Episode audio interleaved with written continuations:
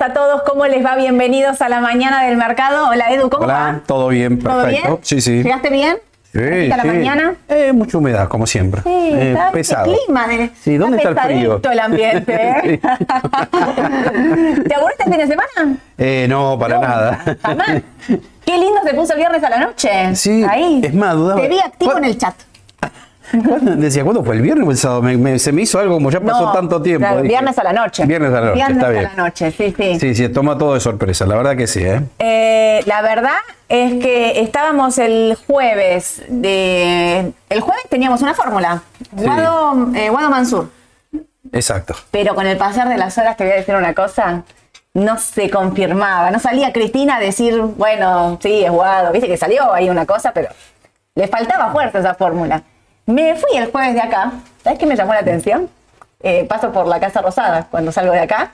Eh, toda la luz prendida, lleno de autos, lleno de seguridad, estaban los gobernadores trabajando a pleno, todos trabajando para decir queremos fórmula de unidad y finalmente Sí. el viernes llegó, hubo fórmula de unidad, Eh, bueno, lista de unidad, no fórmula, lista de unidad. Eh, Sergio Massa, Yo no me lo esperaba, ¿eh? Pero para nada. esperabas? No, no, no. El viernes estaba trabajando con Aye, que mañana tenemos el evento presencial, venís. Sí, obvio. Obvio, ahí está.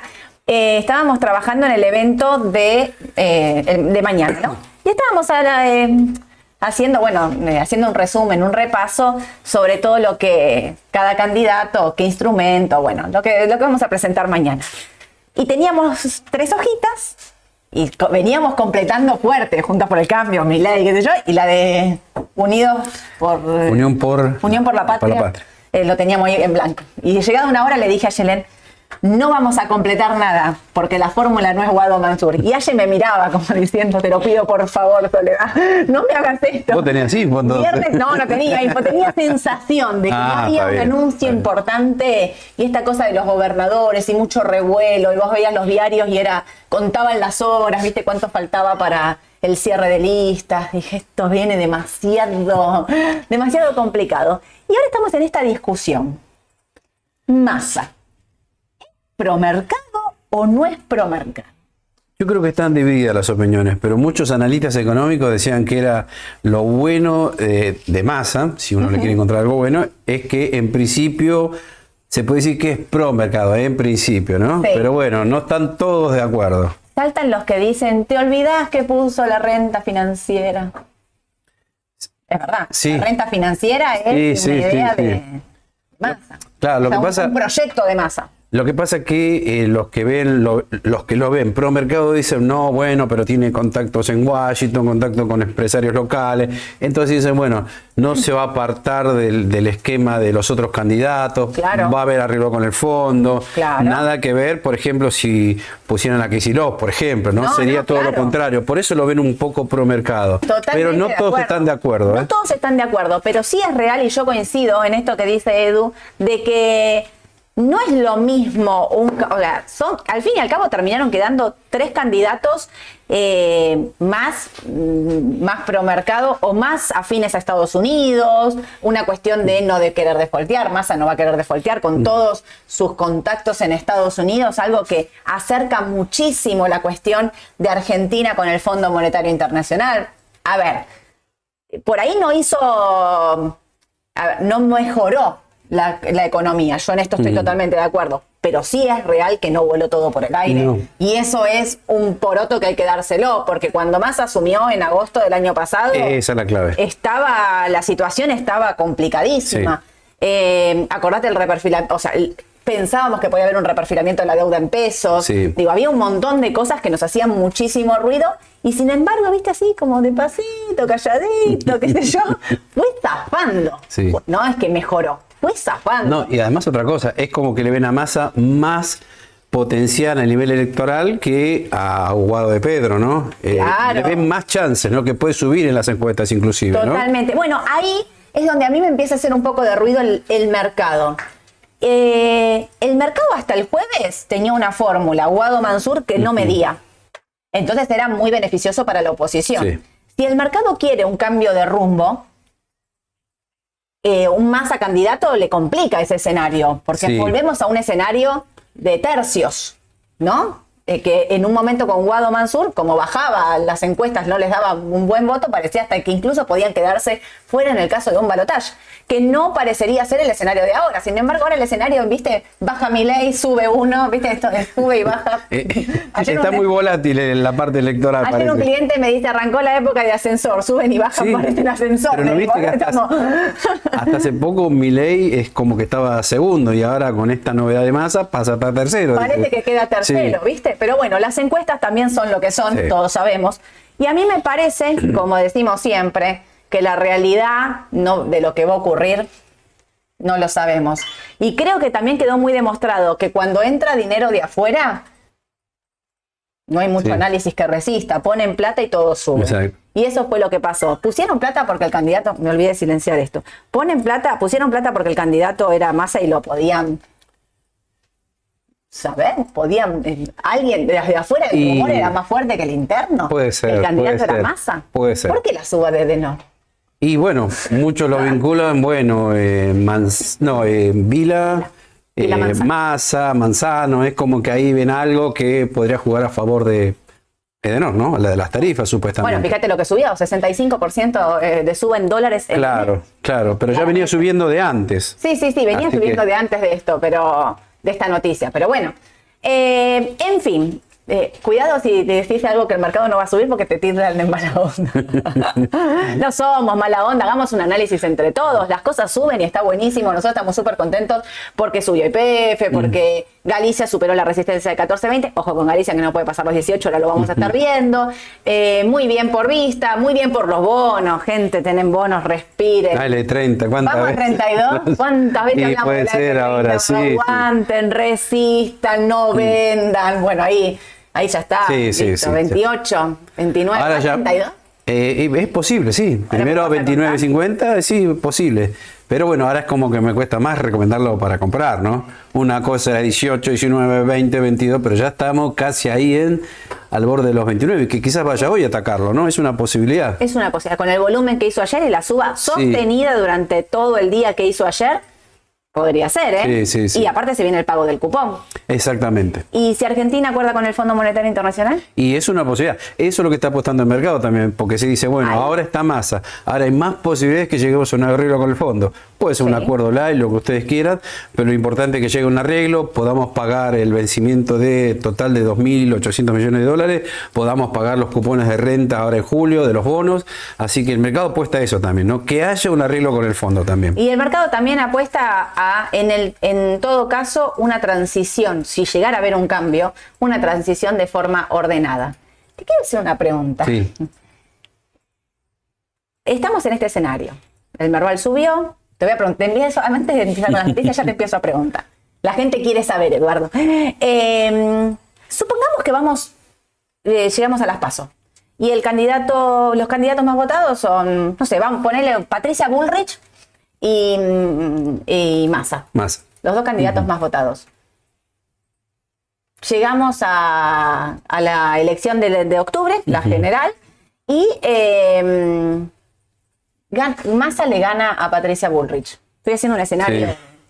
¿El mercado reacciona de la misma manera? Mm, ¿O el mercado le gusta más juntos por el cambio que, que, Massa? Que... Yo, yo creo, creo suponer que Sí, le gusta más Juntos por el Cambio. A mí me parece que ahí está la cuestión del pro mercado, más mercado, qué sé yo. Claro, ahí, ahí, vas a ver bien, claro, ahí viene el análisis fino, ahí se abre un, un periodo de, no sé si de inestabilidad, volatilidad, porque si viste terminan muy juntos, muchos van a pensar, y bueno, ganará, no ganará, claro. Eh, espero afuera, me voy por las dudas porque las ganancias son muy buenas. Ahí se abre otro escenario, me parece. Ahí se abre Después del 13 de agosto. Exactamente. ¿Y qué pasa de acá al 13 de agosto que no vemos subiendo el dólar? Y bueno, está todo relacionado, bonos para arriba, riesgo país en baja, acciones subiendo y por ahora el dólar tranquilo, amesetado, dormido, porque bueno, las expectativas de corto dicen que por ahora está todo tranquilo, ¿no? Más si va a haber un acuerdo con el fondo, ¿no? Mira, puse acá, masa, para arrancar. ¿Por qué pusimos masa? Porque entre todo esto, aparte de que fue la sorpresa al ser el último candidato eh, y más importante, porque es el ministro de Economía, nada más y nada menos, que está negociando, negoció con el Club de París también para la deuda. Em, ¿Qué tema también tenemos? Hay rumores de que se vienen anuncios. rumores fuertes ¿eh? de que se vienen anuncios. ¿Vieron que el Fondo Monetario pedía una devaluación para mandarnos la plata? Dicen por ahí que se viene una devaluación encubierta. Aumento a las importaciones de servicio, ponerles un impuesto. 35 35%. es lo que se rumorea. Y por otro lado, sacarle retenciones al campo. Todo con tal de no devaluar. Claro, pero en realidad es una devaluación encubierta. Exacto. No devalúas el oficial directamente, pero estás devaluando los productos más importantes. Claro. Porque eso a la larga se traslada a la inflación, así que Claro. es algo parecido. Pero, eh, viste que dicen que la inflación va a ser menor del 7.8. Ya lo están anticipando. Ya lo están sí. Cuando la veamos en 10, 11, ahora pasa ¿Viste? 7. Pasa sí. para- Es increíble esto. Pues hubo acuerdo fuerte en la carne, hubo Sí. aumento. Bueno, otra de las cosas que se dicen es que se va a sentar y va a negociar un acuerdo fuerte de precios en lo que son los alimentos para que no se le dispare ahora, junio, julio. Por lo menos no hasta agosto. Nada. Quiere que lleguemos como eh, sueltitos de, de- de- de carga eh, inflacionaria, al menos, ¿no? O sea, que eh, se va este rumor o, o este riesgo de la hiperinflación, ¿no? Digo, Exacto. o sea, muchas cosas de, de ese estilo pasa con esa cuestión de levantar las, el- un- a las importaciones y, o sea, ponerle un impuesto a las importaciones y bajar, eh, eh, sacarle retenciones al campo, Sí. en realidad, digo, es una devaluación encubierta. ¿Qué es lo que pide el Fondo Monetario Internacional para mandar la plata? Vuelvo al ataque, Eduardo. No llegan los dólares del Fondo Monetario Internacional. Vamos que me vuelvo a entusiasmar ¿eh? en esta carrera. Yo, a ver, creo que llegan como para pagar estos 2.800, me parece. No sé si va a haber plata fresca. Tampoco le van a dar plata para que intervenga en el mercado, me parece, ¿no? Ese va a ser otro arreglo, creo. Otro pedido Otro específico. pedido del fondo, claro. Yo te doy, pero pará, no, no, no te hagas el loco. No lo uses para este, usarlo para liquidarlos en el mercado, usarlo para, no sé, importaciones, para otra cosa, para pagar servicios, deuda. ¿Cuántas importaciones están liberando, eh? Sí. ¿Viste? Sí, Muchos sí, importadores les están liberando eh, los pedidos de importación y están, eh, bueno, nada, liquidando esas posiciones, Mm. digamos, ¿no? Eh, eso que estás diciendo es muy importante, porque si bien está el dólar tranquilo ahora, como dijo Edu antes, pospaso puede ser todo otro partido. Y otro partido quiere decir que el dólar puede pegar un salto. Sí. Por eso digo, como no sabemos cómo va a ser el resultado de esa elección, imagínate, eh, por eso digo, el, mer- el mercado es tan promasa y ahí lo vamos a terminar de definir, ¿no? Digo, si supongámosle que, o sea, estoy diciendo cualquier cosa, Massa saca un porcentaje más alto que sobre todo el resto de los candidatos en, en agosto. ¿El dólar cómo reacciona a eso? Y yo creo para arriba. Porque una cosa, a mí me parece que el mercado reacciona hoy de manera positiva, más allá de si Massa es o no pro mercado, que porque en un punto el mercado ve que Cristina no pudo poner la fórmula Guado Mansur, que el kirchnerismo se corre un poco de la política, del centro de la política, pero no se corre del todo, porque está Máximo, está Guado de Pedro, está Kicillof en la provincia de Buenos Aires, digo, no es chau kirchnerismo, te fuiste y, y Massa está solo. Y ayer Massa hizo un acto con Cristina. O sea, digo, ¿no? No, no es que es una cosa Alberto no estaba ¿no? No, le dieron palo, palo, lo cachetearon de todo lo que estaba Alberto ayer. Mal. Eh, pero quiero decir, no es que está, bueno, Mm. seguramente también le sirva la cuestión por los votos y qué sé yo, pero digo, eh, hay igual gente del kirchnerismo dentro de la fórmula, en la boleta cuando vayas a votar, están ahí, digamos, ¿no? Exacto. Entonces me queda ahí la duda, eh, ¿qué va a pasar después de las pasos con respecto al dólar? Y lo que decía Edu, ¿no? Fíjense el riesgo país, cómo sube. Porque hoy el dólar no está subiendo, porque aparte también está entrando mucha plata por cuestión de bonos. Los bonos suben, el riesgo país baja. Tenemos el riesgo país más bajo de los últimos cuatro meses. Fíjate lo que bajó en el mes, por eso está en verde. 19% abajo en el mes para el riesgo país es un montón. Esto es lineal con la suba de los bonos en dólares, ¿sí? Esto fue lo que pasó en el día de ayer. Eh, acá, los bonos. Esto es lo que pasó en el día de ayer. 30% en dólares en el mes. El que me dice que la renta fija es aburrida está totalmente equivocado. Es aburrido si te compras un bono del Tesoro Americano. Pero- Bien conservador, pero esto. Pero viste que yo siempre digo, 30% en un mes en dólares es un montón. Es un montón. no tomamos conciencia a veces. Vemos, no, pero 30%, no, no, acá es real. 30% en dólares. Es muchísimo, es muchísimo. Así que bueno, guarda. Así como también sube, después puede volver a caer. Pero por ahora, festejen los que tienen AL30, ¿eh? Claro. AL30D. Bueno, la pregunta del millón. Edu, te hice caso y compré ahí en 23. Mira, ni en 19. En mínimos no compré, porque es difícil comprar en mínimos. Compré en 23, Edu. Lo tengo en 28 y medio. Puede ser que siga un poquito más. Si vemos el gráfico, aparentemente puede seguir. Acá lo tenés. Bueno, acá lo vemos. Ya nos cansamos de decir los indicadores, que ya lo venían anticipando, de compra ya por el mes de mayo. Eh, ¿Qué otro más? Bueno, las medias móviles que cortaron acá hace unos días. Pasamos la media 200 ruedas. Pero bueno, como todo, subió mucho de corto plazo. Por eso ya tenemos velas de rojas que son de sobrecompra. ¿Esto quiere decir que se acabó? No. Quiere decir cautela, que ya estamos en un nivel interesante de precio. Puede seguir de corto, quizá vayamos a 29, 29.50 y eventualmente a 32 también, ¿no? Claro, 32 para los que después este gráfico los ponemos ahí en la descripción, pero 29.70 es esta línea de acá, 32 me fui. 32 está acá. Ah, mira. Esa, soporte 26, resistencia 29. Hermoso, hermoso ese cartelito, me encantó. O sea que eh, si tenés L30D, yo me lo quedaría. Creo que tiene. De, corto, de largo te lo recontra quedás. Sí. Eso es lo mismo de siempre. De corto te lo quedás. Sí, sí, sí, sí, puede tirar un par de días más. Y aparte en julio ahora, ya falta ahora sí. Ya viene el pago, hay gente muy interesada en cobrar la renta, por poco que sea, pero bueno. Sí, en renta al fin en dólares, así Pero en estos bonos, en los largos, paga una buena renta, ¿eh? En el 38, en el 41. ¿Vieron que había una recomendación de compra de afuera de, de entrar en bonos eh, largos? Bueno, o sea, fíjate al fin y al cabo, o el bono largo en el, en el mes subió un 25. Digo, tampoco es despreciable, ¿no? Para los que van a, cobrar el cupón, mm. muy bien. Edu, me quedé afuera, no compré, no me animé, me dio miedo y ahora está acá en 28.30 mm, y tengo algo, tengo unos pesos, tengo unos dólares y quiero invertir en algo de riesgo.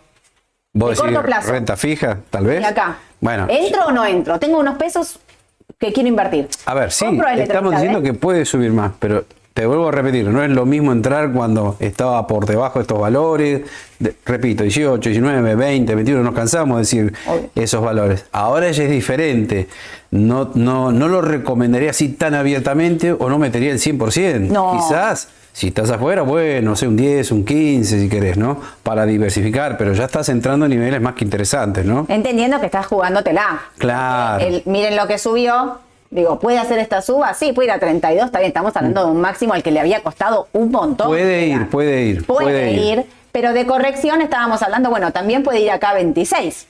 Sí. Que es el soporte, el primer soporte que tenemos ahí. Eh, si tienen, no lo vendan. Los de largo, quédense tranquilos de corto, yo si lo tengo tampoco lo vendo. ¿Sabés que yo de corto sí compro? lo veo más atrasado que respecto a las acciones. Me parece que queda recorrido con respecto a las acciones, a cualquier acción que vea, ¿no? Me parece, me parece. Ojalá se dé. Y, vos sabés otra cosa, eh, ya falta menos para el 13 de agosto. La gran duda que creo que los dos nos planteamos es, bueno, ¿dónde se va para el mercado? El 11, el 12 de agosto, se va a parar a fines de julio preventivamente, mitad de julio, eso es lo que no sabemos todavía. Hay que estar atento a eso porque no todos se van a quedar, esperar al último día a tomar la decisión. Obviamente. Me voy, me quedo, por eso. Hay que estar atento a eso. tanto, es probable que el cierre de posiciones se adelante también. Porque vos fíjate que el rally electoral siempre es en julio, esta vez se dio en junio. Entonces, yo creo que el rally electoral o las posiciones se van a cerrar de manera anticipada, porque como decís vos, para, escuchame, gané 60% en Edenor, mira, no la enganchaste en el mínimo, ganaste un 40% en Edenor en dólares, digo. Y quizás te vas. Sí.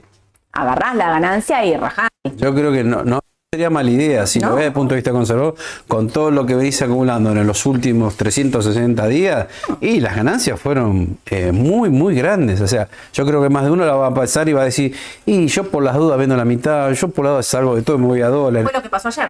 Claro, y no sabemos en qué momento realmente va a ocurrir. Porque viste que ayer aumentó el volumen y dio la sensación de que puede seguir. Fueron 2 millones, creo, la rueda de ayer, mm. un 53 día viernes. O sea que es- ese dato es bueno, es como que da la sensación que puede seguir. También es una realidad que muchos ayer, a- ayer lo que arrancó el día con todo, corrigió y después retomó, no llegó a los máximos anteriores, y eso a mí me parece que es un buen dato, digamos, para tener muy presente, pero sí lo que pasó es que muchos ayer desarmaron posiciones, porque claro, cuando miraban habían ganado un montón. Claro. Un montón. ¿Y qué pasó? ¿Por qué Galicia tuvo una baja así? Porque en el intradiario ayer era feo la baja de Galicia, digo, Galicia y PF. Es que había un montón de vendedores y había muy poca compra acá.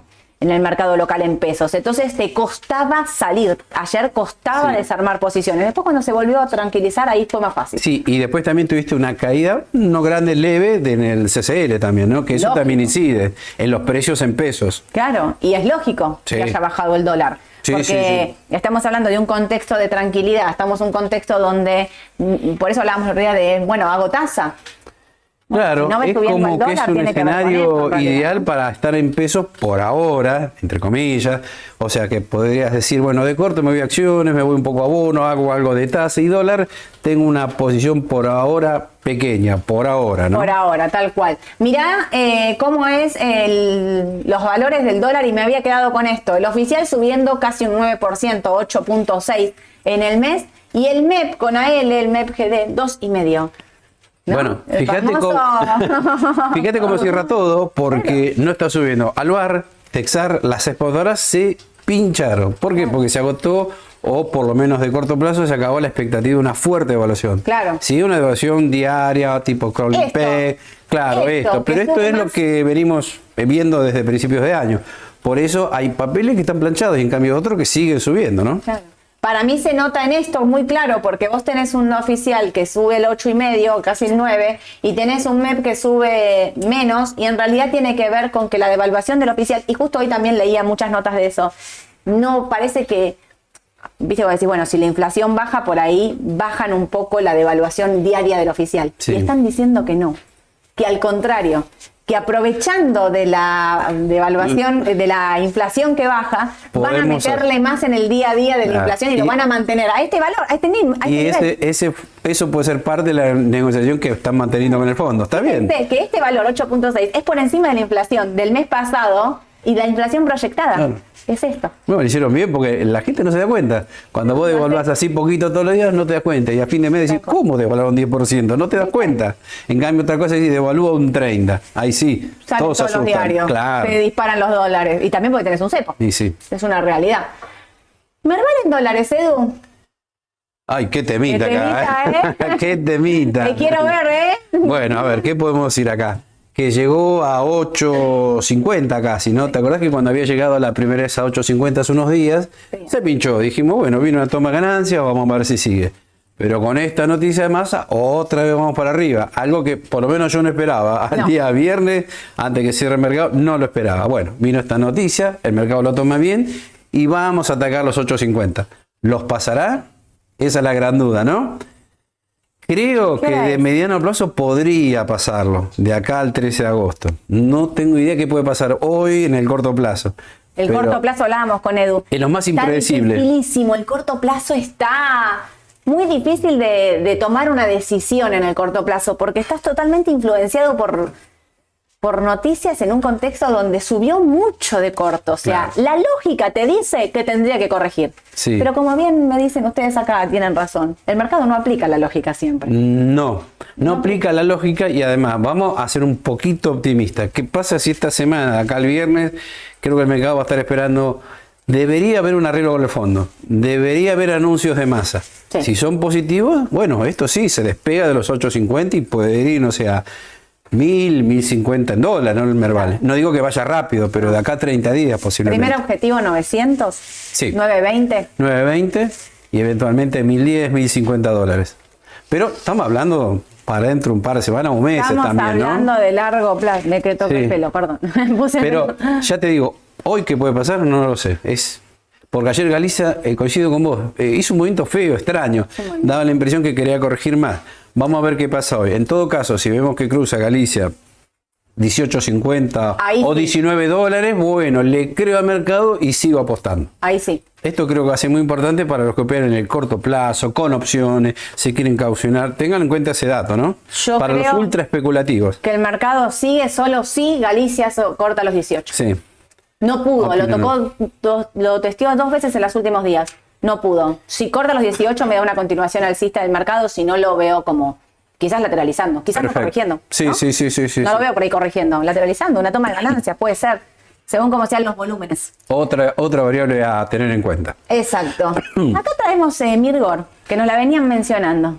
Claro, traemos Mirror quizás un poquito tarde, pero bueno, Sí. el jueves. Lo traemos para que lo vean también. Claro, porque como una persona dijo Mirgor y hacía rato que no hablábamos de Mirgor, eh, bueno. Se nos pasó. Se nos pasó. Se nos pasó. Entre tanto papel, a veces. Este fue el único que se nos escapó y lo reconozco, ¿no? Pero bueno, por falta a veces de tiempo, No se puede estar por ver otras papeles. cosas, no se puede estar en todos lados.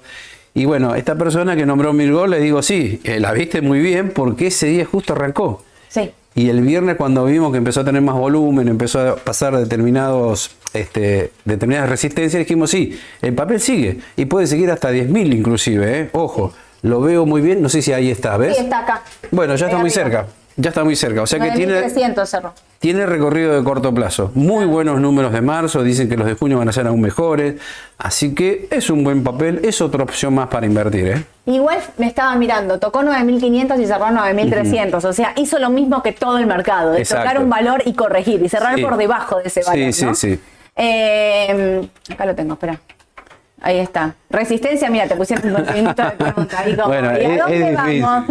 Porque ¿A dónde también, si lo ves por fundamental, debería estar debería ser más de 10.000, ¿no? Claro. Quizás 11.000, 12.000, pero bueno, miremos los de corto por ahora. El soporte los 8000, los 8000 son claves, ¿eh? ahí para redondear, son claves eh, los 8000. Bien. Transener, de esta sí la vimos y de esta sí la Bueno, esta sí la dijimos el jueves y bueno, salió finalmente. ¿Por qué? Porque la habíamos atrasada respecto, ¿te acordás que comparamos los gráficos de Nori y Transener? Sí. Y dijimos, está como, no sé si descalzado, no sé si algo que ver esto, pero bueno, siempre van a la par los dos papeles. Así que con la que suba que tuvo de Nori, dijimos Transener debería acompañar. Claro. Siguiendo esa lógica. Así que bueno, el gráfico me demuestra que salió. Cruzó Sí. los 330 y... Espera que no veo bien. acá, No, 325. acá el día que lo dijimos 325, 330, 325. Sí. Bueno, ese día me demostró que el papel salió. Así que por eso lo dijimos el jueves. ¿A cuánto puede ir? Y creo que por 390. Fibonacci 390. 390 tenés marcado. Ese es un número interesante, Número 390. Interesante para Transener. Recordemos que si bien se pegan mucho con Edenor, Edenor lo que tuvo en los últimos días fue una, una locura, un papel totalmente relacionado. ¿Te acordás como en su momento pasaba con los papeles relacionados con más, eh, con Macri? Sí. Ahora estos papeles relacionados con Massa suben de esta manera fuertemente. Tiene que ver con eso, ¿eh? No, no. Así que si no se pegan, no se asusten. No es que está pasando nada malo en Transener, pero ahí tenemos el soporte 325, la resistencia 390 entonces, 390. ¿sí? Bueno, llegó la hora de la verdad, hablemos de bancos. Eh, queridos bancos. Uh. Banco macro. Yo ayer lo que veía era esto, ¿ves? Estas velas así. Que me hicieron ruido. Le Sí, empecé a escribir a Edu, ¿eh? Y lo empecé a bombardear. Sí, sí, sí, Edu, sí. Edu. A, a mí también me ge- generó dudas porque yo veía que el mercado iba a reaccionar bien, reaccionó bien, pero después a la hora, hora y media se empezó a derrumbar todo, eh, viendo el gráfico intradiario, pero al cierre quedó todo positivo y un poquito más arriba. sí, sí, obvio. Así que ahí también, hoy es una rueda para monitorearla de cerca, Ser. ver si crece el volumen y ver si pasa determinadas resistencias, porque es clave para el mercado. Si no- 28 dólares es clave para el Banco Macro. Son como los 18 para Galicia. Pero fíjense los volúmenes.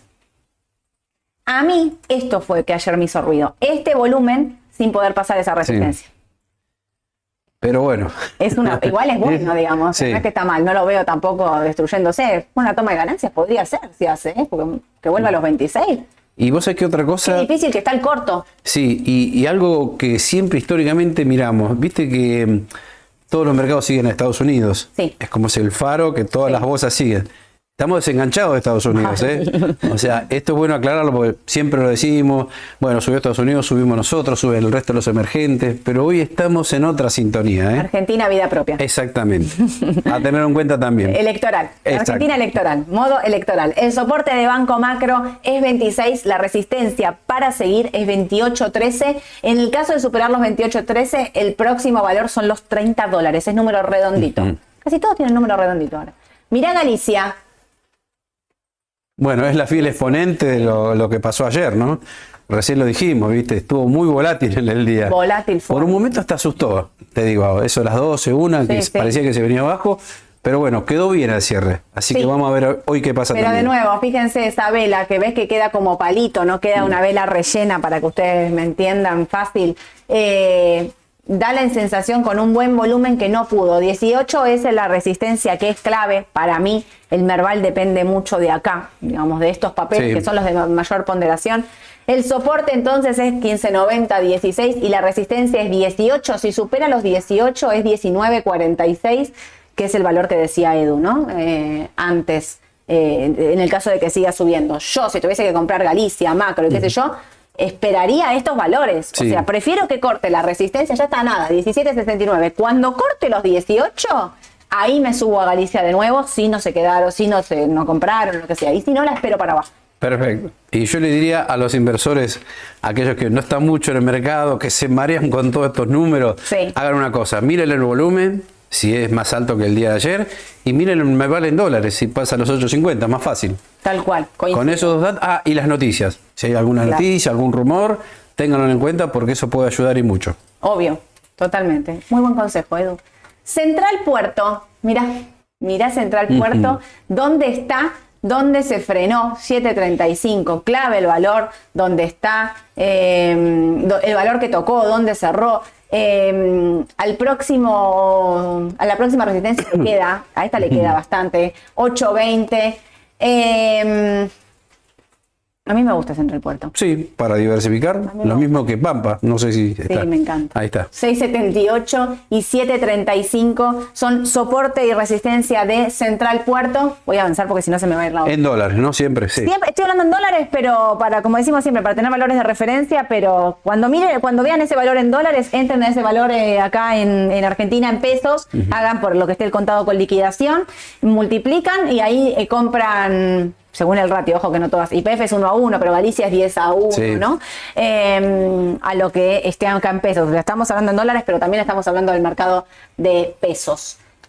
Mirá IPF. Bueno, YPF creo que está en una situación distinta a los bancos, ¿no? Es como que ahí sí vimos un nuevo máximo. Sí. Eso es lo que me gusta, claro, distinto. Por eso, desde el punto de vista técnico, me gusta más YPF de corto plazo. Me encanta. Sí. Me encanta IPF. Estaba buscando que ayer tenía una nota acá de. Ahora la voy a decir, de Pampa. Eh, a mí me gusta IPF. Sí. Si bien creo que de corto ahí ese valor es clave en el donde se frenó para ir a buscar los 16, 15.50, 15.40 es, eh, digamos, un valor importante. El volumen es muy alto, cuidado Sí. con eso, eh, pero es un papel Sí. Nada, espectacular.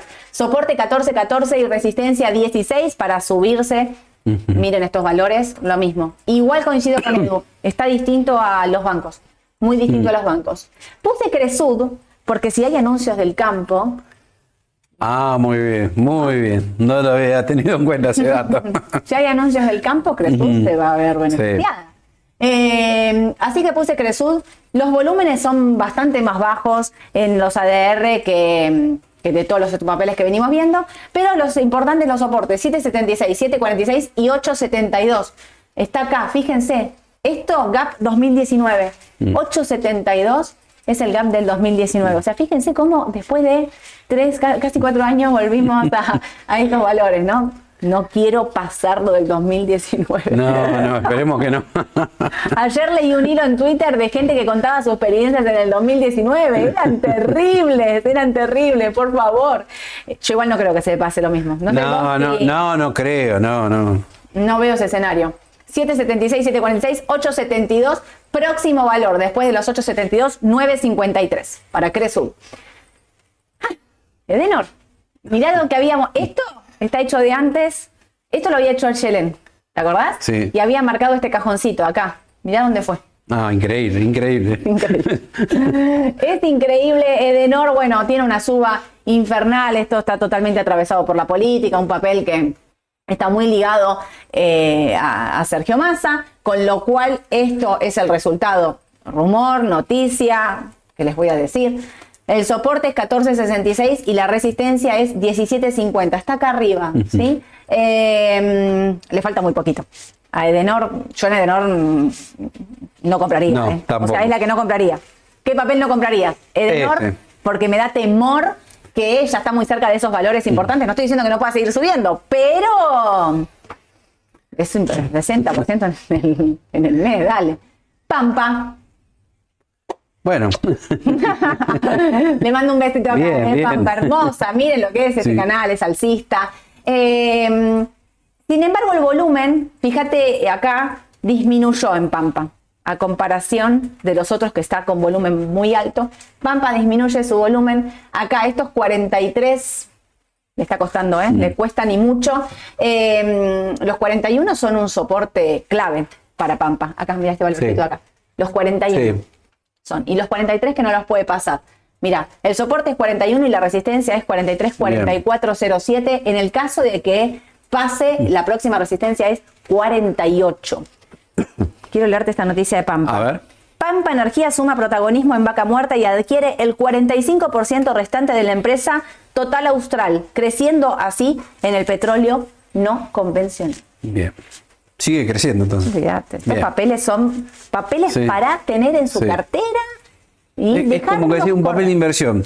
No es muy volátil, pero bueno, siempre reinvierten eh, las utilidades, así que sí, es una buena opción y conservadora. Sí, Pampa, IPF y Vista. Tres papeles que tenés que tener en tu cartera. Si no te gustan los tres, uno de los tres los tenés que tener seguro.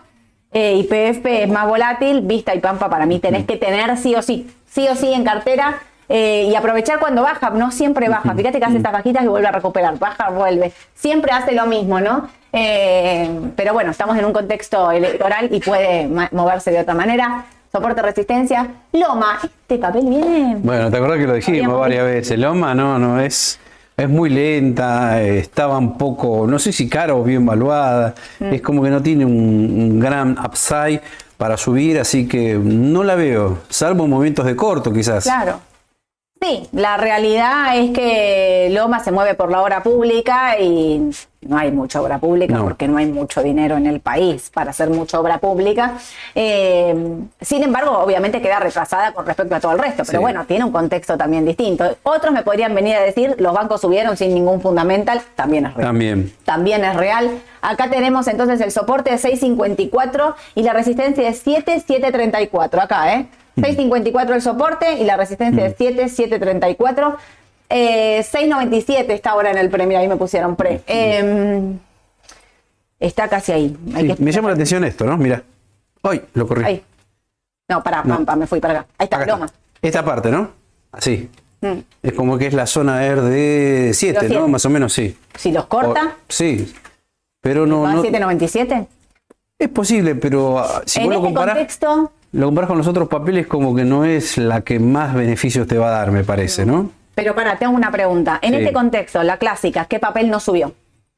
Bueno, podríamos decir Roma también, sí, es cierto. pasar, sí, ¿eh? sí, sí puede pasar. ¿Viste? Es los papeles. que- ¿Viste cuando te preguntan? Decime lo que no subió todavía y comprame lo que no subió. Claro, Porque vos mismo lo estás diciendo. Mira esa lateralización. claro. Y es fuerte, mira, ¿de cuánto es viene? ¿Septiembre del año pasado? Sí, septiembre de 2022. mucho. Es un montón. Julio, mira, ahí tenés julio. Bueno. Julio sube acá, arranca, tenés razón, agosto, septiembre. Agosto, septiembre. Va- se va a cumplir casi un año. Un año. ¿Viste? Es un montón. Ojo, ¿eh? Manija. si da la sorpresa. Ahora la voy a mirar más de cerca, Rey. anda mirando los números de Loma, por favor, te lo pido. A ver si mejoraron. Por favor, a ver si mejoraron. ¿Cuándo presenta balance? ¿Cómo es Y a ver, cierra el trimestre en junio, en agosto, más o menos para el 10 de agosto. Uy, antes de la paso Te las quizás. paso. Eduardo, por favor, te pido. Empecemos a buscar noticias de Loma, a ver si alguien me dice, viste que a veces pasa, va a venir muy bien ese balance Mm. porque, no sé, a veces dice el aumento de la venta. Habría que ir a ver las ventas de cemento. Sí. Si aumentaron o no. Me voy a poner a investigar. Sí. Ya está. Me metí máquina sola mientras estaba acá en vivo. ¿Ven cómo funciona mi cabeza? De esta manera. Hay que verlo, ¿eh? Cuidado con esa lateralización. Tiene que pasar los 7,734. Bueno. Te En- entramos Pa, pa, pa, en- el cambio exterior. Me voy a Estados Unidos. Bueno, eh, viste que recién dijimos qué distinto que está Estados Unidos de nuestro malvar en dólares. Vamos al cortísimo plazo primero. Por favor. Fíjate lo que hizo. Llegó a casi 3.75 el nivel que lo habíamos dicho ya hace varios meses, Sí. que coincide con este valor de acá, a ver, más Sí, o menos. así. Estamos hablando de abril del año pasado. O sea que el sector tecnológico alcanzó, me parece, un buen nivel de evaluación. Por lo tanto, lo veo medio difícil que siga subiendo de corto y quizás de mediano plazo. Sí. Eh, ya hay indicadores que te están anunciando venta, por ejemplo el MACD, y creo que hay algo más de análisis técnico. Yo diría la parte fundamental, porque ya hay tres casas de bolsa eh, de Estados Unidos que están anticipando que ciertas empresas del sector tecnológico eh, estarían bien valuadas. ¿Qué quiere decir esto? Que bajaron su recomendación de compra a neutral. No están diciendo que hay una recesión, que el mercado no va más, que no va a subir. Simplemente se trata de un tema de evaluación. Y acá te estoy nombrando Tesla la primera, que ya tuvo dos recomendaciones de, de compra neutral, y después de Google y de Apple. Consideran que están bien valuadas. ¿Y qué dijeron? ¿Que, que estaban atrasadas? Ah, ¿Qué asumo? eh, Amazon. Amazon Meta. Y Meta. Sí, sí, de esas no, no nombraron. Con No, no, lo- dijeron que ellos ven mejor recorrido en Amazon y en Meta que todavía no, eh, que les faltaría todavía para estar en un precio objetivo. Exacto. Amazon y Meta. ¿Qué te quieren decir también con esto? Que hay papeles que por ahí no suban, que puedan bajar un poco, pero hay otros con potencial. Como siempre, un mercado por ahí más selectivo ahora, ¿no? Obvio. Edu, ¿sabés que acá esto lo habías marcado antes? Este Fibonacci lo habías hecho. Sí, lo hicimos hace, Hace mil años. Cuando, cuando hicimos este, creo, me parece. Sí. Eh, tocó acá la primer, el primer soporte de 358 que pusiste acá. Sí. ¿Sabés que hoy está rebotando? Bueno, Apenitas, no mucho. Eh, 359.30. Está acá arriba. en teoría eh, debería rebotar.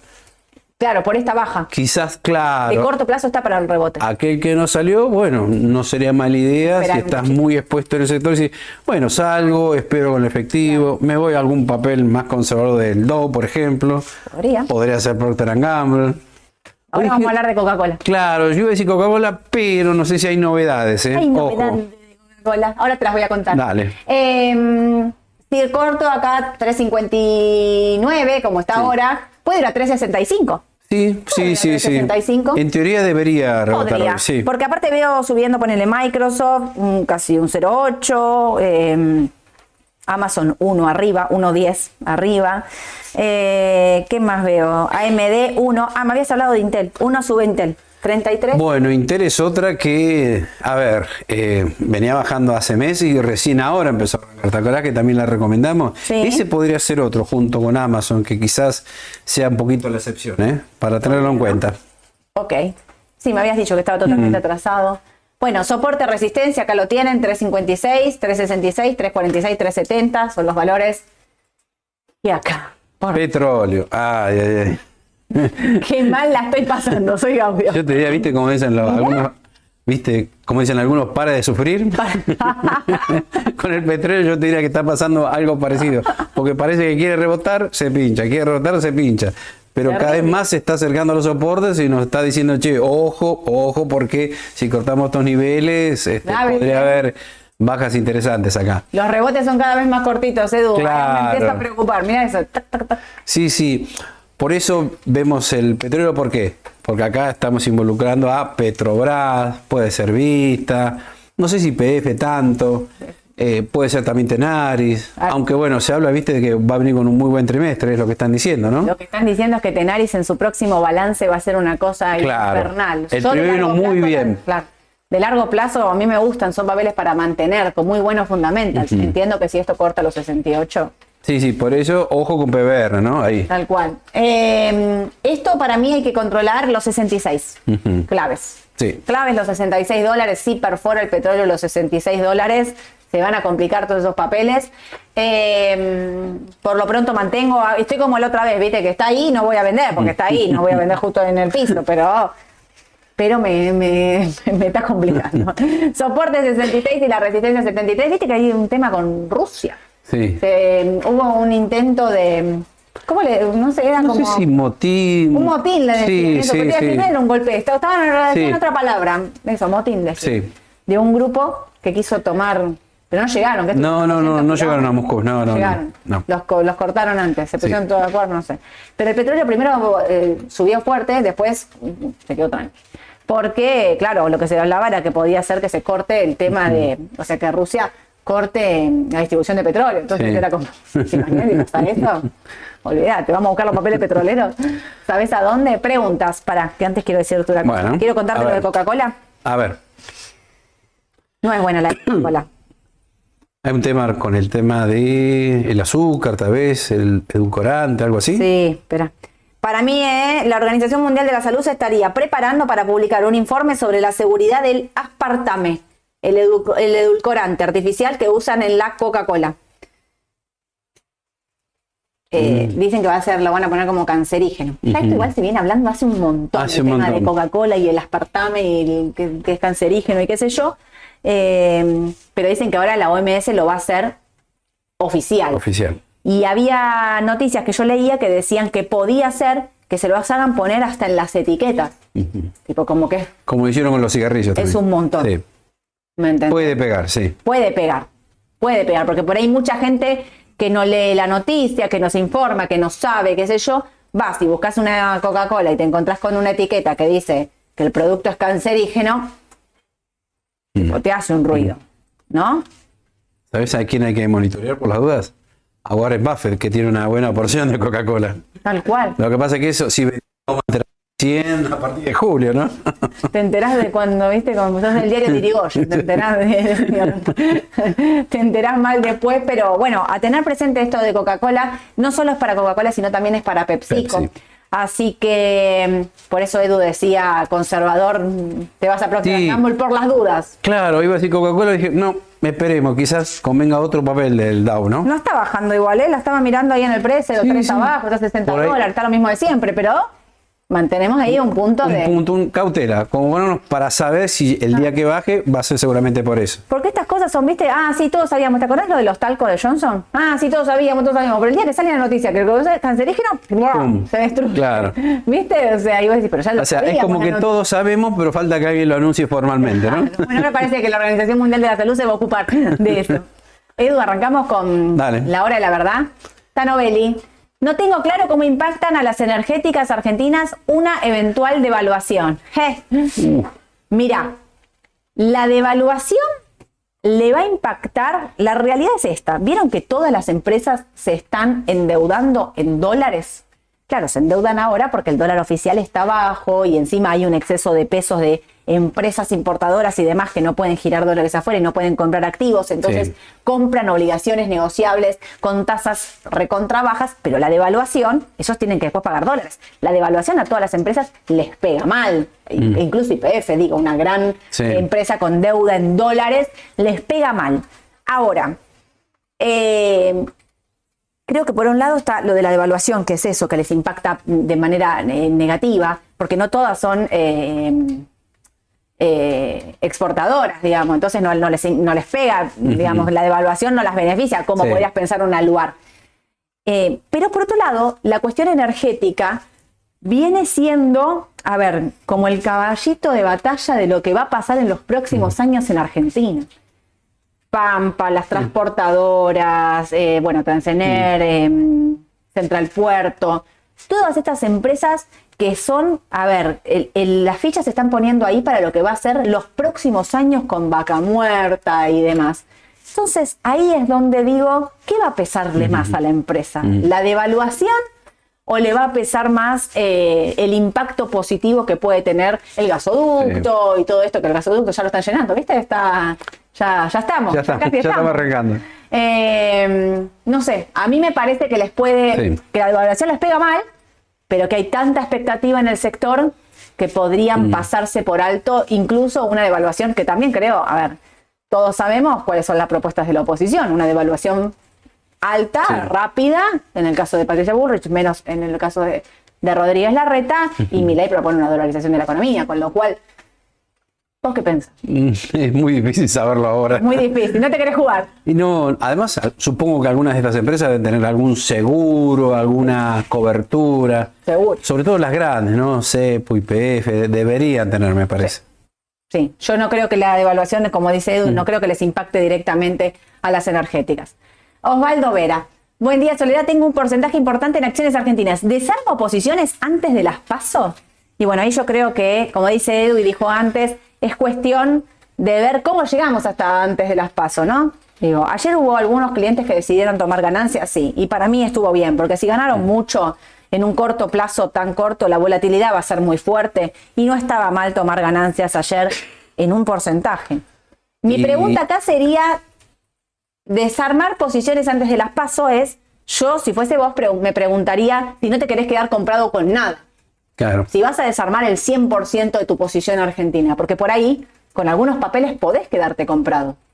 A ver, un Pampa, un IPF, Claro, un un aluar. lugar, Claro. te podés quedar comprado. No, to- no, no es desarmar el 100% de tu cartera, sino desarmar por ahí los activos más de riesgo, bancos, que no sabes qué puede pasar, o pueden salir siguen subiendo. Pero digo, yo quizás empezaría con esta cuestión de desarme Paulatino, porque nunca sabes dónde va a parar el mercado. Y además otra cosa, fíjate desde dónde venís. Por ahí si entraste en un merval de 300 dólares hace más de un año, decís, che, voy ganando casi un 200% en dólares. ¿No será bueno salir con la mitad por lo menos? Claro. Planteate eso también. Tal cual. Pero yo iría saliendo de a poco, no, no creo que, que el mercado va a tener volatilidad. A ver, si hoy llegara a corregir fuerte, no tengo ni idea qué puede pasar hoy. No, es momento de asustarse, digo. Así como entraron de, de golpe, digamos, la volatilidad Claro. parece que es el Sí, factor sí, del sí, día, sin duda. Me quedaría con algo de Argentina, sí, no, no, yo no desarmaría todo, todo, todo antes de las pasos, me parece a mí.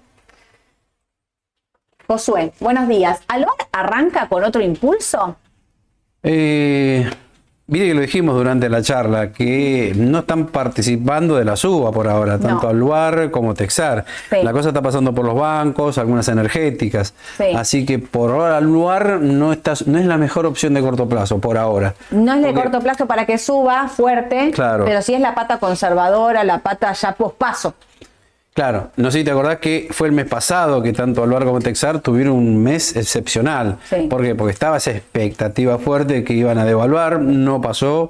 Así que bueno, ahora están tranquilos los papeles, no tienen ningún driver como decir van a subir por esto en el corto plazo, me parece. Expectativa de devaluación no hay claramente No en hay el corto falta para el balance, o sea que por ahora no está dentro de lo más atractivo a invertir de corto plazo. Tal cual. Ahora, si vos pospaso pensás que Patricia Bullrich puede ser la candidata más votada, o Juntos por el Cambio, Rodríguez Larreta también, o Milei pueden ser los candidatos más votados, y que eso, digamos, impulse al mercado a pensar en una devaluación del oficial, para mí igual Massa no la haría, digamos, en el corto plazo, pero si los papeles empiezan a poner en precio antes del candidato, Claro. ahí sí tendrías que tener al lugar. Por Sí. eso, ah, digo, es la pata conservadora, ¿no? Juan Seminara, ¿no podría haber rotación de carteras con derrame a papeles locales como Come y otros del general? Bueno, dijimos come en su momento, no funcionó, ahora está queriendo arrancar, pero va lento come, ¿no? Va lento. Yo pensé Pero que iba a arrancar eso, más, ¿eh? más picante, pero sí, no está dentro de lo que está participando la fuerte suba, ¿no? De los No. papeles locales. Pero podría haber una rotación de carteras. Sí, Sí, sí, claro sí, que podría haber, porque siempre empieza así: Sí. líderes, bonos. Eh, general. Siempre Yo por eso vieron que digo, cuidado cuando empieza a subir el general, que es la última parte de la suba, después se da vuelta y se entra plata de afuera y te lleva puesto todas las noticias y los fundamentos. Sebastián, buenos días. ¿Hay miedo de corrección en USA en, eh, de corrección en USA en el Marval? ¿Cómo nos vemos? eh, nos movemos en el corto. ¿Hay chance de pasar algo a tasa? Y yo creo que sí. A ver, eh, por eso digo, si vos estás 100% en Argentina y querés desarmar una parte, me parece que está bien, no desarmaría el 100%. Y esa parte que desarmo, ¿a dónde voy? Hacer tasa me parece que es una buena Sí, opción. sí. Claro que es una buena opción, porque si no el dólar no sube, estás haciendo tasa con tasas altas. No estábamos hablando de, de poco, ¿no? Digo, Mm. estás hablando de una caución al 84, digamos, no, no me parece que esté mal. Las letras que también rinden, las letras, las LEDs que rinden más todavía. Hasta llega a ser la inflación el 7, como dice, o el 6,8, las tasas pueden ser positivas, ¿eh? Claro. En junio. claro, Ojo ahí, claro. ¿eh? Obvio. No lo van a subir este mes, tampoco no sé si las van a subir de acá a agosto, ¿eh? No. O sea, si la inflación está entre 7 y 8 durante julio y julio, lo más probable es que la tasa quede igual o baje inclusive. Yo creo que no se van a animar a bajarla para que no les rebote el dólar. O sea, es una, es una movida jugada del Banco Central. Pero no creo que la suban. pero no la veo subiendo. Pero no. por eso digo una tasa fija. Desarmo, me empiezo a desarmar algo de posiciones de acciones. ¿A dónde me voy? Y bueno, hacer tasa en pesos no está, No está mal. mal. No está mal. Como siempre decimos, diversifiquen la cartera. No es nunca el 100% lo que nosotros estamos diciendo. Y la corrección en USA, que es lo que decía Edu, quizás empezar a monitorear ya papeles más selectivos, ¿no? No es el tecnológico sube. El tecnológico sube, Puede haber un rebote en el corto plazo, sí, eh, pero Edu contaba que hay papeles que ya están bien valuados, entonces, bueno, hablan de Amazon, Meta, Intel, posibilidades. ¿no? Y tener presente que en el año ya lleva el sector tecnológico una suba del 30% y recién van seis meses en el año. ¿eh? Terrible. Eh, Alberto, la ON de IPF ley local, ¿da para ir pasando cartera? La, eh, sí, claro. O sea, si ustedes quieren, mm, no se infarten. Pueden pasarse a una ON de IPF claramente en este contexto donde a veces es, bueno, espero, ¿en dónde espero? Eh, ¿Qué hago? sobre, no sé, los importadores, ¿qué opción compro? Claramente esta, esta ON de IPF es una buena alternativa de inversión porque aparte no tiene un vencimiento corto y está dolarizada. Así que esto que ven acá, que es una ON, son esas siglas. em, claramente sí, sí, a ver, si vos vas desarmando tu cartera de acciones y querés irte a algo conservador, también puedes irte a Sí. una Haría ON tasa, ¿eh? Sí. Haría Sí, un sí, mix ahí de, de inversión. Sergio Casas, ¿cómo ven Sami y Texar? Bueno, Texar ya la dijimos. Sami, Y Sami está ahí también, ¿no? Claro. Podríamos ponerla dentro del grupito de las exportadoras con Alvar, así que en su momento fue una opción muy buena, lo mismo que Texar, Alvar, pero por ahora Mola también podría poner acá, pero no pasa nada por ahora. tranquilas, por Tranquilas. ahora. ¿Cómo ven a Vima? Nunca la nombramos a Vima, mira, no. Nos van a llamar la atención. a mí me gusta Vima. Sí, es una opción más, no sé si es lo más atractivo, pero sí, No. está, no sé si ponerla como come, ponele. Sí, tal cual. Claro, no sé cómo come. Sí, muy bien, ¿eh? No sé si te va a dar gran rédito, pero bueno, puede ser que algo suba también, ¿por qué no? Tal cual. ¿Qué pasó con Meli? Pregunta Adrián. Meli se destruyó. Hay uno que tiene la siguiente teoría. Así como Edenor subió por lo de Massa, dicen que Meli al contrario, ¿no? Está en la otra punta, así que por eso baja. La baja de ayer no Es había llamativa. noticia para Sí. la baja de ayer. Era llamativa. Un volumen. Y además otra cosa, no te olvides, no había participado de la suba de las tecnológicas en los últimos 60 días. Sí. Así que pareció extraño eso, ¿no? Aye, ayer hice un vivo de preguntas y respuestas en Instagram con Aye y Aye dijo un valor que no me lo acuerdo, Aye que estás por ahí atrás, de Meli. Eh, porque la estábamos mirando, ayer bajaba como, cuando estábamos haciendo el vivo, a las Sí, cinco y medio. sí, abajo, se puso feo, Meli, sí. Valor. Y creo que Aye 1100, 1151 era el soporte, no sé Bien. qué valor está ahora, rebotó ahí. 1176. 1176. Mira, los que vieron ayer el vivo, Aye se lo Mm. No vivo, Lo miró, lo miró, la miró. Bien ahí. Aparte ahí. bien cebada, la miró en un minuto y dijo es 1151, rebotó ahí. Estaba 1153 en el momento que lo dijo, está rebotando. Si tienen Meli no, no vendan sé, porque sí, para el rebote de corto plazo estaba, porque había tocado Claro. ese soporte que era muy clave, 1151, espérenla, ¿sí? Y bueno, quizás si quieres comprar algo de riesgo, ¿te jugás a Meli? Eh, sí, ¿por qué no? Un poco. No se habla de Tenaris, es por algo, bueno, justo hoy hablábamos, Joan, hablábamos de Tenaris, donde la, eh, la expectativa del próximo balance es muy, Muy buena. buena. Eh, Gustavo Nefa, en ¿Qué hacemos con los pesos? El sábado también la recomendó, recomendó todo lo que era petrolero, recomendó Tenaris, Pampa, eh, Vista, IPF, obviamente. ¿Sabes lo que me acordé ahora? ¿Qué? Eh, que nombran Tenaris.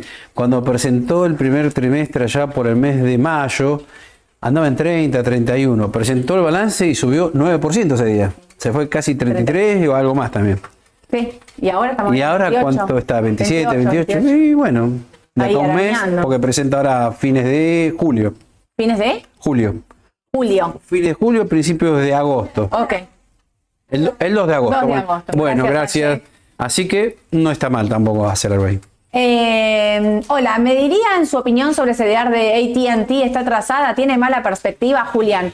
Ayer salió una noticia, ATT está en mínimos Mm. históricos. Ayer o anteayer, ya no me acuerdo, salió una noticia de que Biden va a dar, ¿No les no quiero decir mal el número, 42 mil millones de dólares Sí. porque el problema que tienen estas compañías es que no quieren distribuir eh, Internet en las zonas rurales. Porque dicen que es muy caro la inversión, claro, para poca gente. Imagínate. Acá lo dicen también, ¿eh? Acá también. Sí. Imagínate las distancias en Estados Unidos, digamos, que viste que tenés una casita allá por el medio de la nada.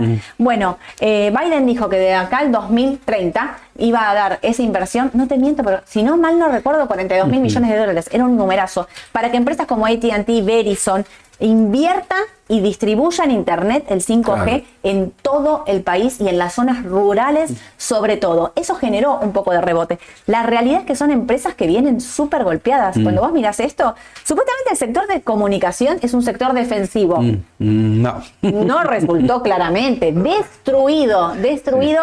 Puede, eh, o sea, no tiene mala perspectiva. Esa noticia para mí es muy positiva. Sin embargo, el papel no arranca. ¿eh? No, no, no. O sea, tuvo un rebote. No la vi hoy, pero ayer tenía un rebote mínimo. Para mí, con una noticia así tendría que haber subido más, Más. fuerte. Está en mínimos, aparte histórico. Cuando la mirás, está allá abajo en un piso. Me voy, Edu, Sony 45. Uh, ¿qué opinan del subsoberano BA37D? Están Me parece que este es el de, mm, de la provincia de Buenos Aires, ¿no? de Buenos Aires. Sí. Sí. Todos con este, a full con este bono, los veo, los veo en Twitter, que están ahí Sí. pleno con el Y- BA37. Y, es más, yo creo que muchos también lo usan como cobertura. Claro, lo usan como cobertura y está muy bajo. Es un, es un papel, a ver, es un bono soberano. Esto quiere decir que tiene eh, subsoberano, que tiene menos volumen, pero sin embargo vienen con una. mm, em, con una manija, manija. voy a decir con toda- lo pensé, dije, vienen con todo en el, ¿cómo se llama esto? En Twitter le vienen dando ahí una gente, otro agente que viene también tuiteando de manera importante qué barato que está el BA37D. ¿No será porque subieron mucho los bonos soberanos y ahora le tocan a los provinciales? Pregunto. No, igual este está como en dólares. Está, realmente sí, la verdad es que si lo miras así. A mí lo único que me queda duda es, pasada esta euforia, que se quede con volumen, por favor, les pido. Porque Sí, después sí, que sí. compran todo y después no puede Sí, después no o puede sea, salir. Es un buen bono, igual el nivel precio está muy bien, así que no, nada para decir. Sí, sí, está bien. Para ser un Mm. bono provincial está bien, la verdad. Y viene, aparte que te digo, en un volumen en los últimos días. Bueno, ahí arranco. Listo. Once y media, Sí. pasando pantalla en Canal E con eh, Santiago Llull. Bien. Vamos a estar hablando de ya el, ya el mercado, qué pasó, cómo abrió, que si todo lo que dijimos era verdad o era mentira, lo vamos a estar viendo ahí. Eh, a las 5 de la tarde, hoy la decisión justa con Ale. Ale, ¿qué hablamos? ¿Qué tenemos que hacer hoy? Ah, me viene a comparar las transportadoras de gas, me muero muerta acá. No se lo pierdan, lo estaba, era recontra pedido. Transportadora Gas del Norte y Transportadora Gas del Sur. No se lo pierdan porque va a estar buenísimo. Mañana eh, hacemos el evento presencial eh, para las empresas, destinado a empresas, había un montón de anotados. Básicamente fue como, hagamos lugar más, hacerle un lugarcito más, necesito una silla más, necesito... Así fui metiendo gente, son un montón. Eh, supuestamente tenía que ser algo acotado, poca gente y qué sé yo. Bien. Y se llenó. Prepárate. Bueno. Mañana Edu va a estar, pero la charla va a estar acompañándome, obviamente, van a estar todos los chicos. Eh, la charla la vamos a hacer con Ayelén, va a estar eh, destinada a empresas, se lo vengo diciendo. Y el 5 de julio, el otro miércoles, acá sí, el doctor Eduardo Fernández me va a acompañar con Mauro y con Alejandro. Vamos a estar hablando ya de inversiones de cara a las PASO. ¿Qué papeles son conservadores, moderados y agresivos? ¿Cómo armo mi cartera? ¿Qué tengo? ¿Qué papel no tengo? ¿Qué puede subir? ¿Qué puede bajar? De acuerdo a cada plataforma electoral. Vas con todo ahí. Uh, ahí sí. Ahí ¿Qué te parece? Este lo vamos a estar haciendo para personas físicas, lo vamos a estar haciendo de manera virtual para que todos se puedan conectar y todos lo puedan ver. Es el 5 de julio, así que los que no están mañana porque es un evento de empresas, quédense tranquilos que los vamos a estar haciendo y nos van a estar escuchando con respecto a las elecciones. A la gente de Spotify, que hace un montón de tiempo que no la saludo, le agradezco muchísimo porque me escriben y nos, nos escuchan, nos Bien, y nos escuchan por ahí, así que muchísimas gracias por el aguante. Ahora en un ratito seguramente se está subiendo este vivo. ¿Y qué más me queda decirles? Que nos vemos mañana los que nos vemos presencial y el jueves 9.45 para hacer la mañana del mercado. Que tengan un excelente día a todos. Chau, chau.